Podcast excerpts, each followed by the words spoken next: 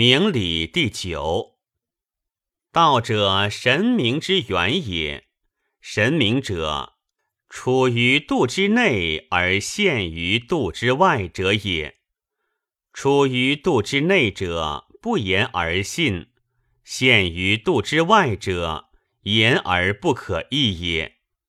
处于度之内者，静而不可移也；现于度之外者，动而不可化也。静而不移，动而不化，故曰神。神明者，见之之机也。有物始生，见于地而异于天，莫见其形。大营中天地之间，而莫知其名。莫能见之，故有逆成。物乃下生，故有逆行。祸及其身，养其所以死，伐其所以生。伐其本而离其亲，伐其羽而败其根。后必乱而卒于无名。如凡如翠，是之繁也；如瑶如胶，生之繁也。凡万物群才，超常非恒者，其死必应之。三者皆动于度之外，而欲成功者也。功必不成，祸必反自己也。以刚为柔者活，以柔为刚者伐。重柔者急，重刚者灭。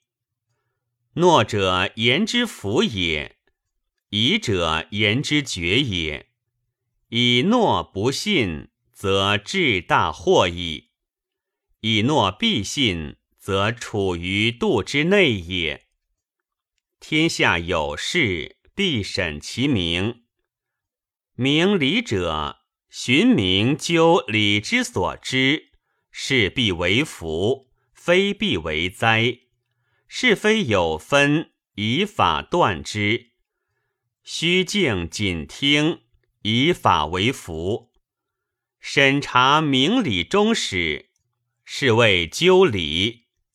为公无私，见之不惑，乃知奋起。故执道者，之观于天下也。见正道循理，能与曲直。能与终始，故能寻名究理，行名出生，生时调和。祸灾费力，如影之随形，如响之随声，如恒之不藏重与轻。故为直道者，能虚静公正，乃见正道，乃得明理之成。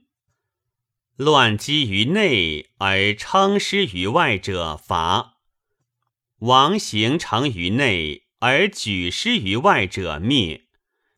逆则上义而不知止者亡。国举袭虚，其事若不成，是谓得天；其若果成，身必无名。众逆以荒，守道是行。国威有殃，两逆相攻，交相为殃，国皆危亡。